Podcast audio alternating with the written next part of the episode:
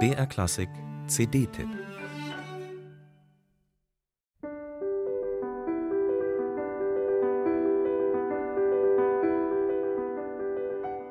Wie unvoreingenommen kann man Musik hören und Neuaufnahmen einordnen? Welche Rolle spielen Kenntnisse über das Drumherum und die Biografie derjenigen, die diese Musik interpretieren?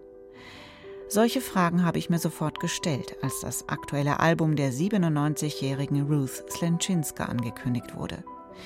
Denn da ist zunächst von Beginn an ein unglaublicher Respekt vor diesem Unternehmen, eine Bewunderung gegenüber dieser Persönlichkeit, die auf ein außergewöhnliches Leben zurückblicken und Rachmaninow noch als ihren Lehrer bezeichnen kann.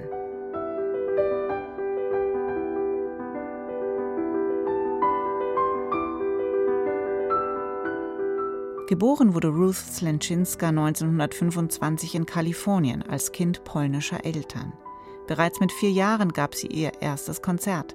Mit fünf absolvierte sie ihren ersten Fernsehauftritt und mit sechs ihre erste Europatournee. Doch diese Kindheit war alles andere als leicht. Denn hinter all diesem Erfolg stand ihr Vater, selbst ein bekannter polnischer Geiger und Leiter des Warschauer Konservatoriums. Er wurde im Ersten Weltkrieg verwundet emigrierte in die USA und setzte alles daran, seine begabte Tochter zu einer Starmusikerin zu machen.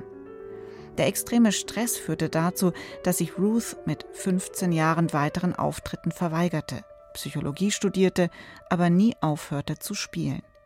Erst in den 50er Jahren konzertierte sie wieder, nahm zahlreiche Platten bei Decker auf und machte sich vor allem einen Namen als Chopin-Interpretin.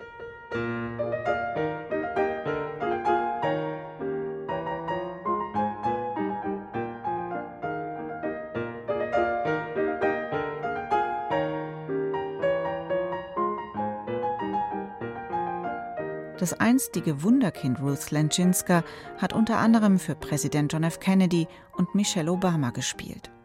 Die Liste ihrer Lehrer liest sich wie ein Who is Who der Klavierwelt des 20. Jahrhunderts, darunter Arthur Schnabel, Josef Hoffmann und Alfred Cortot.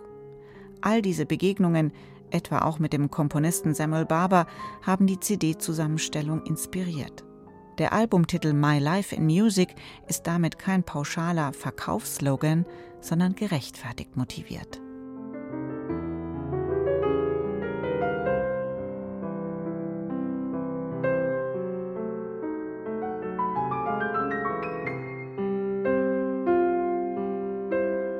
Ruth Slenczynska spielt stellenweise sehr individuell, sehr frei in Artikulation und Duktus. Dabei gestaltet sie ihren Klang farblich überzeugend und nuanciert. Da mag und kann man punktuell über ein angemessenes Tempo, etwa bei Chopins E-Dur-Etüde Opus 10, nicht wirklich diskutieren. Denn klar ist, dieses Album ist eine sehr persönliche Rückschau einer 97-jährigen Zeitzeugin und außergewöhnlichen Musikerin. Aber auch ein leidenschaftliches Statement dafür, wie lebensrelevant Musik entdecken, spielen und vermitteln bleibt und sein kann.